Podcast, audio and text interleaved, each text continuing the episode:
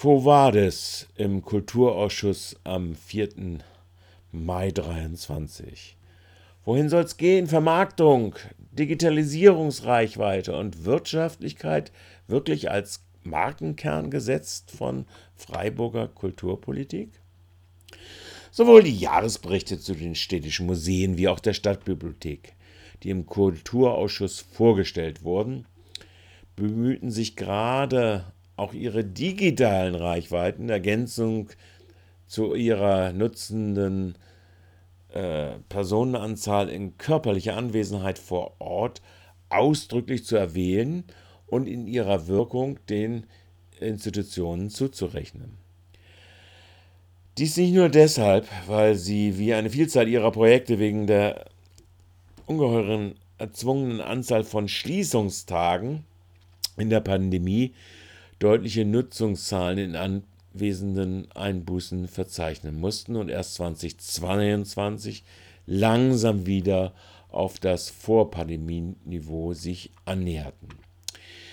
Die Anleihenausleihungen haben bei der Stadtbibliothek wie in den Stadtteildependancen von der Stadtteilbibliothek mit geänderten Ausleihmöglichkeiten auch ganz gut getan und der Bestimmung als dritter Ort zwischen daheim und öffentlichem Raum gerade keinen Abbruch geleistet. So berichtete es die Interimsleiterin Frau Krass von der Stadtbibliothek. Während die Pandemiejahre bei diesen städtisch getragenen Institutionen ohne größere Blessuren, eher könnte man sagen im Gegenteil, angesichts der Aufstockung bei dem Bauvolumen des Augustiner Museums zum Beispiel, also während diese eher gegenläufig verliefen, ist es bei den institutionellen Projektförderungen und den Basisfinanzierungen, die in die Freiburger Kulturszene ausgereicht werden, gerade nicht zu behaupten. Schon im Doppelhaushalt 2021 waren die Tariferhöhungen nicht bei den Zuschusserhöhungen angepasst worden und angesichts sprudelnder Steuernahmen dann nachträglich mit Nachtragshaushalt nur unzureichend erhöht worden. Hatte das Kultur-Restart-Programm des Bundes und die aufgestockte 2022er Förderung des Landes bei Musik, Film, Darstellung, Kunst wie Theater und Tanz trotz einzelner Schwierigkeiten, zu nennen während Reboot Festival, Theater im Marienbad und gar Beendigung, eine Beendigung wie das Cargo-Theater zu einer gewissen Stabilisierung geführt und bei den Veranstaltenden und Kulturschaffenden auch die Hoffnung auf Verstetigung, zum Beispiel neuer Präsentationsformen äh, und äh, bei den Kulturschaffenden und ihren Institutionen dann doch geführt. Pustepusten, nicht nur auf Bundes- und Landesebene. In gewisser Weise war die Einbringung des Doppelhaushalts 23-24 im Dezember 22 mit seiner ausdrücklich restriktiven Haltung zu neuen institutionellen Förderungen, aber auch der Ablehnung aller Erhöhungsanträge außer den nachführenden Anpassungen vergangener Jahre und die Restriktionen bei neuen Projektförderungen sogar et so etwas wie eine ganz kalte Dusche. Im Zuge der Haushaltsberatung der zweiten Lesung im Februar haben einzelne Projekte, auch Neuanträge, die sie gestellt haben, dann doch noch durchbekommen. Wir berichten bei RDL darüber. Jetzt haben sich Grün und CDU auf eine Aufstockung der Chorförderung für die dritte Lesung verständigt, wie Timothy Sims beiläufig in der Sitzung erklärte.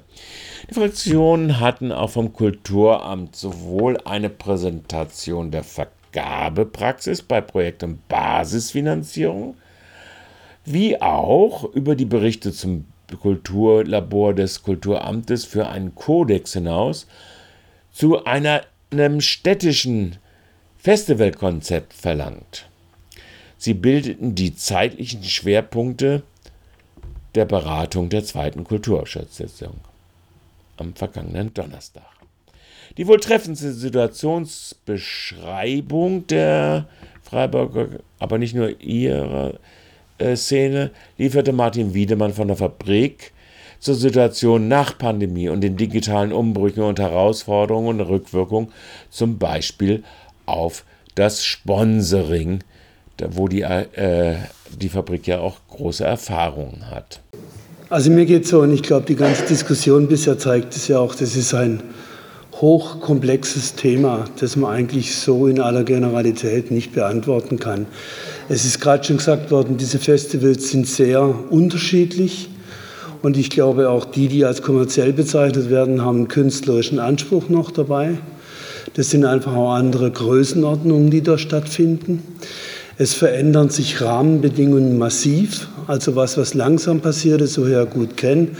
Christoph Ebner hat es geschildert mit dem Grenzenlos Festival. Das waren immer früher verschiedenste Partner wo interessant war, die freie Szene, eine öffentlich-rechtliche Anstalt, die Stadt. Also das waren einfach Kooperationen, die neu waren.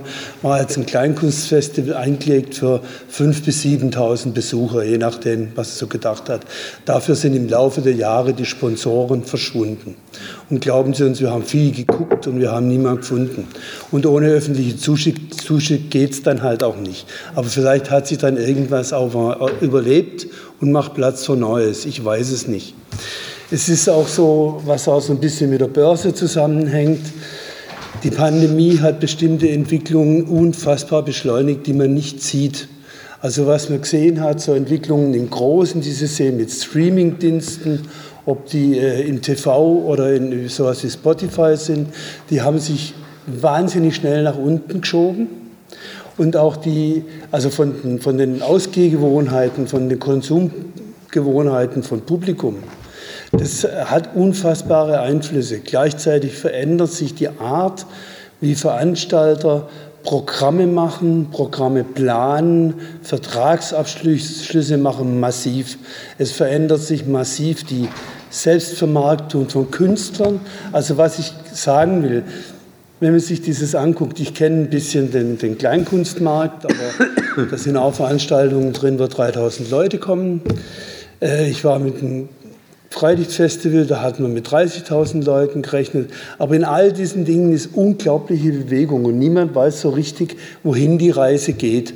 Und diese Unsicherheit macht sich auch in unserer Diskussion, glaube ich, wirklich sehr bemerkbar.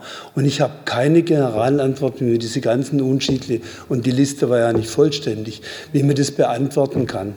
Weiß es nicht. Verschiedene Stadträte hatten sich auch für eine höhere finanzielle Beteiligung der FETM und auch der Bewerbung des Freiburger Kultursommers als Dachmarke ausgesprochen wobei in Sachen Wirtschaftlichkeit erkennbar divergierende Ansichten nicht nur bei den Fraktionen, teilweise auch selbst auch unter den Sachverständigen Kulturrepräsentanten existieren und existierten. Äh, ich äh, halte auch ähm, es wichtig, dass man das auch unter dem Aspekt äh, Stadtmarketing und Tourismuskonzept sehr eng miteinander berücksichtigt. Und da ist es einfach so, dass, sage ich mal, aus Sicht des Tourismus, des Beherbergungsgewerbes und so weiter, eigentlich äh, äh, der Fokus weniger im Sommer liegt, sondern eher in anderen Monaten liegt, wo, wo man sich vielleicht erhofft, äh, durch, durch entsprechende äh, Veranstaltungen auch äh, die in diesen Monaten eher schlechte äh, Auslastung der Betten irgendwie zu erhöhen. Und es bietet, glaube ich, auch eine kleine Perspektive, auch was eine Finanzierung anbelangt, weil äh, wir haben ja, sage ich mal, enorme Einnahmen aus der Bettensteuer und haben gesagt, wir geben nur einen Teil der FWTM und haben aber gesagt, äh, ja, aus dem, was, sage ich mal, jetzt nicht bei der FWTM kommt, das soll halt aus dem städtischen Haushalt auch geschaut werden, äh, dass man Maßnahmen mitfinanziert, die eben auch dem Tourismus mit zugutekommen. Und Attai Keller von der Kulturliste. Ich erwarte eigentlich dann, dass die Stadt oder die FWTM mit der Stadt zusammen ein Konzept auch finanziell sozusagen äh, einstellt und zwar von vornherein einstellt. Das heißt also schon im, in 24 beginnen da die Vorbereitungen für 25, 26. Ich erwarte nicht ein neues Festival. Ich erwarte halt gewisse Rahmenbedingungen, dass man sagt, wie ich es vorhin ausgeführt habe, das ist der Kultursommer und das und das gehört dazu. Die von Frau Bayram, Kommunales Kino, angesichts des Wegfalls des neu entwickelten Open-Air-Film-Festivals wiederholt eingebrachten Fragen versuchte für die Grünen Charlotte Wiedemann unter anderem wie folgt zu kontern. Ähm, glaube ich, sind wir hier alle Kulturliebhaberinnen und Liebhaber und ähm, sind, glaube ich, gut unterwegs im Sommer oder auch nicht im Sommer. Ich glaube, wir müssen uns aber grundsätzlich auch nochmal Gedanken darüber machen, für was wir wie Geld ausgeben wollen. Das tun wir jetzt natürlich im Haushalt, aber das müssen wir auch nochmal grundsätzlich, was den Kulturbereich angeht, welche Automatismen sich eingestellt haben oder auch nicht. Ähm, und da müssen wir natürlich auch gucken, wenn, wenn ich höre, und da geht es jetzt nicht nur um, um den zweite, sondern auch um andere Festivals, wenn ich höre, dass ein Festival vom Publikum sehr gut angenommen wird, dass die Infra Infrastruktur besteht ähm, und dass vielleicht ähm, der Platz noch von der Stadt gestellt wird oder ähnliches, abends Eintritt erhoben wird und so weiter und so fort. Da frage ich mich natürlich auch, wie sieht es denn aus mit der Wirtschaftlichkeit? Also warum muss da die Stadt noch wirtschaftlich einspringen oder Gelder zuschießen? Und wenn ja, in welchem Rahmen und so? Die Kultur. Sachverständige Frau Schütze plädierte stattdessen eher für eine Sharing-Ökonomie. Ja, ähm, ist gerade in Gedächtnis geblieben, dass Sie meinten, dass Sie dieses, dieses Equipment äh, angeschafft haben und dann nur bisher zweimal dieses Festival ausrichten konnten. Vielleicht wäre es auch grundsätzlich zu überlegen, ob die Stadt Freiburg als Green City einen Pool an ähm, Equipment hat, was dann Kunstinstitutionen sich dann leihen können. Es muss ja vielleicht nicht jede Institution ähm, einen Beamer haben und eine riesen Leinwand. Ich meine, vielleicht kann man das teilen. Der, der es braucht, kann es sich leihen. Ähm, ja, da kann man ja auch Ressourcen sparen. War jetzt nur ein Gedanke, so wie Carsharing-mäßig. Der, der es braucht, leiht sich's aus. Die schroffeste Ablehnung aber formulierte äh, bezüglich der Forderung der Beteiligung der FETM in einer finanziell unterstützenden Rolle für die FETM Frau Dr. Pankow. Wenn Sie dann nie ein Plakat sehen, dann haben wir vielleicht alles richtig gemacht, weil Freiburger sind nicht unsere Zielgruppe. Dabei vergaß sie nicht bei der Debatte um den Begriff Dachmarke Kultursommer auf ihre Marketingkompetenz zu verweisen. Äh, bei dem Thema Dachmarke, da äh, der Münstersommer und Freiburg Sommer in Freiburg war ja jetzt auch noch mal ein großes Thema, wo ich als Marketing-Expertin immer so ein bisschen Stirnrunzeln kriege, ehrlich gesagt, denn die Vermarktung von Sammelsurium äh, ist sehr, sehr schwierig und läuft einfach oft ins Leere. Und insofern muss man da auch dort einfach genau hinschauen, wenn man es vor allem dann überregional machen will, und das ist tatsächlich unser Fokus ähm, bei der FETM, dann muss man eben ganz genau hinschauen, wie man das macht, geschickt und dass es so geht.